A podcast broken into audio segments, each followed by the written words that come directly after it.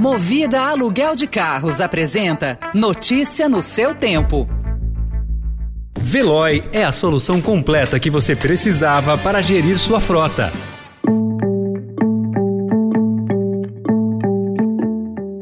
Olá, seja bem-vindo, seja bem-vinda. Começa agora mais uma edição do Notícia no seu Tempo. Esse podcast é produzido pela equipe de jornalismo do Estadão para você ouvir em poucos minutos as principais informações do jornal. Entre os destaques de hoje, TSE veta manifestação em festival de música. Artistas e políticos reagem. Bolsonaro faz comício e diz que eleição é luta contra o mal. E com o emprego em baixa, Brasil bate recorde de criação de empresas. Esses são alguns dos assuntos que você confere confere nesta segunda-feira, 28 de março de 2022.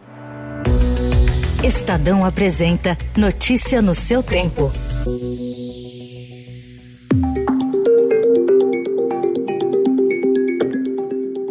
Ministro Raul Araújo, do Tribunal Superior Eleitoral, acolheu o pedido do partido do presidente Jair Bolsonaro, o PL, e proibiu em decisão liminar manifestações políticas no Festival de Música Lula Palusa. A decisão provocou reação de artistas, como a cantora Anitta, e foi criticada por políticos, como o pré-candidato à presidência João Dória. Especialistas em direito eleitoral disseram que a medida contraria a jurisprudência da corte. Consultados pelo Estadão, outros ministros do tribunal demonstraram desconforto com a decisão.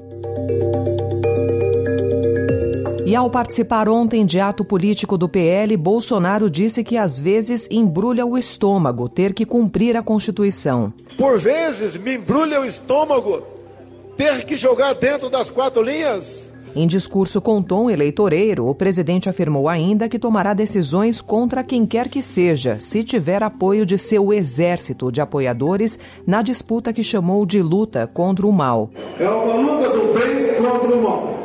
Bolsonaro fez referências indiretas ao ex-presidente Lula e insinuou novamente que ministros do STF e até a imprensa querem tirá-lo do poder. Foi ao dizer que não há corrupção no governo, mesmo após o Estadão ter revelado a intermediação de verbas por pastores no Ministério da Educação com pedido de propina, que o presidente mencionou a Constituição.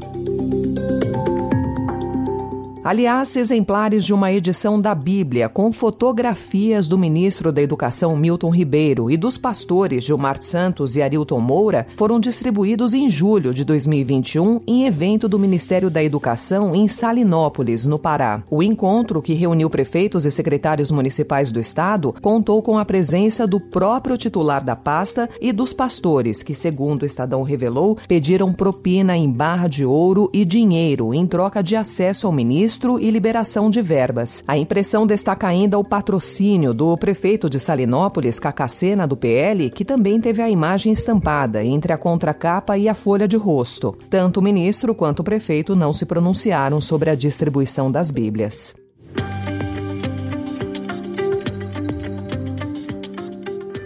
A população acima de 60 anos no estado de São Paulo poderá receber a quarta dose da vacina contra a Covid a partir do próximo dia 5 de abril, mas é preciso que a terceira dose tenha sido aplicada pelo menos quatro meses. Segundo Dória, a nova etapa da vacinação deverá atingir cerca de 4 milhões e meio de pessoas no estado. Notícia no seu tempo. As principais notícias do dia no jornal O Estado de São Paulo.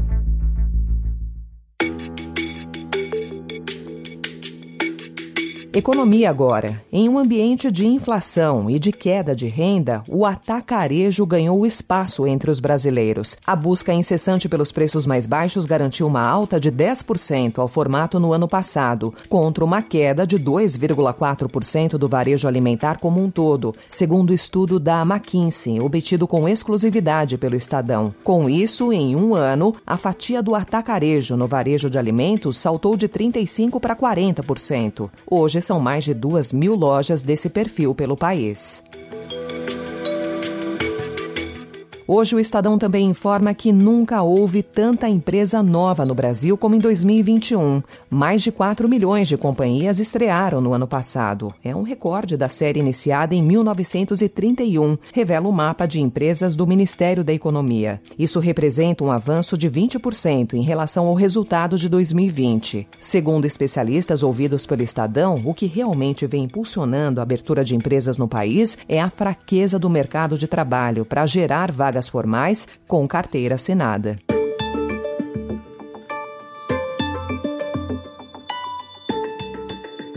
Sobre a crise no leste europeu, o chefe da inteligência militar ucraniana, o general Kirilo Budanov, afirmou que o presidente russo Vladimir Putin está tentando dividir a Ucrânia em duas. Budanov, que previu a invasão da Rússia já em novembro, alertou para uma sangrenta guerra de guerrilhas. Segundo ele, embora Putin não tenha tropas para tomar todo o país, ele tentará impor uma linha de distribuição entre as regiões não ocupadas e ocupadas. Ele disse ainda que Putin teria repensado seu plano de ocupação total depois que não conseguiu tomar rapidamente Kiev e derrubar o governo do presidente Volodymyr Zelensky.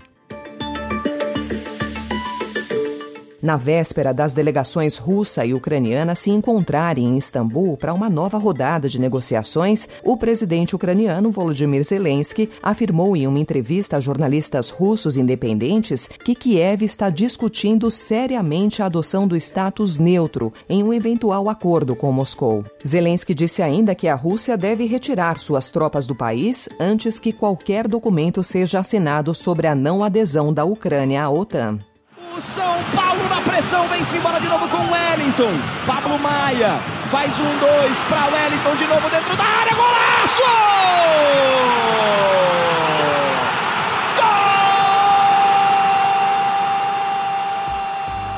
Em esportes, a definição da final do Campeonato Paulista. São Paulo e Palmeiras disputam o título pelo segundo ano consecutivo. O time tricolor conseguiu a vaga na decisão ao superar o Corinthians por 2 a 1 ontem no Morumbi. As datas e horários das finais do Paulistão ainda serão divulgadas pela Federação Paulista de Futebol.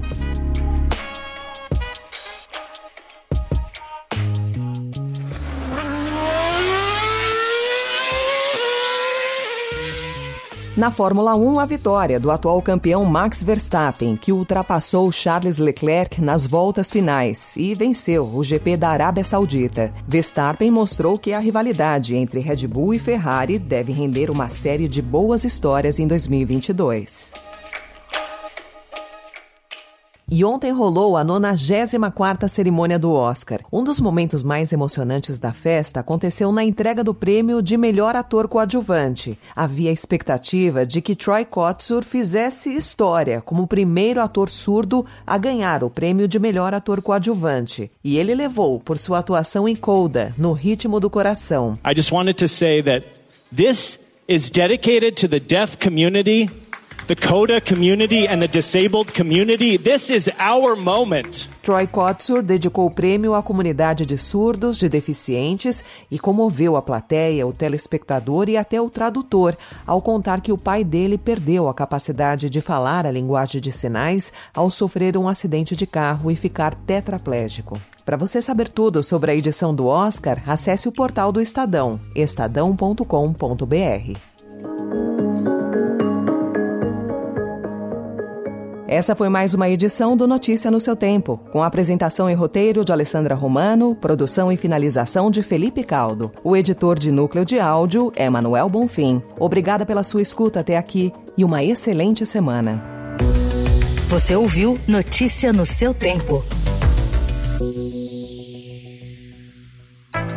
Notícia no seu tempo. Oferecimento Movida Aluguel de Carros. A vida é para ser movida. Saiba mais em www.movida.com.br. Procurando a rota mais inteligente para gerir sua frota? Veloy é a solução completa que você precisa. Acesse veloy.com.br/empresa e descubra um caminho prático e eficiente para a gestão da sua empresa.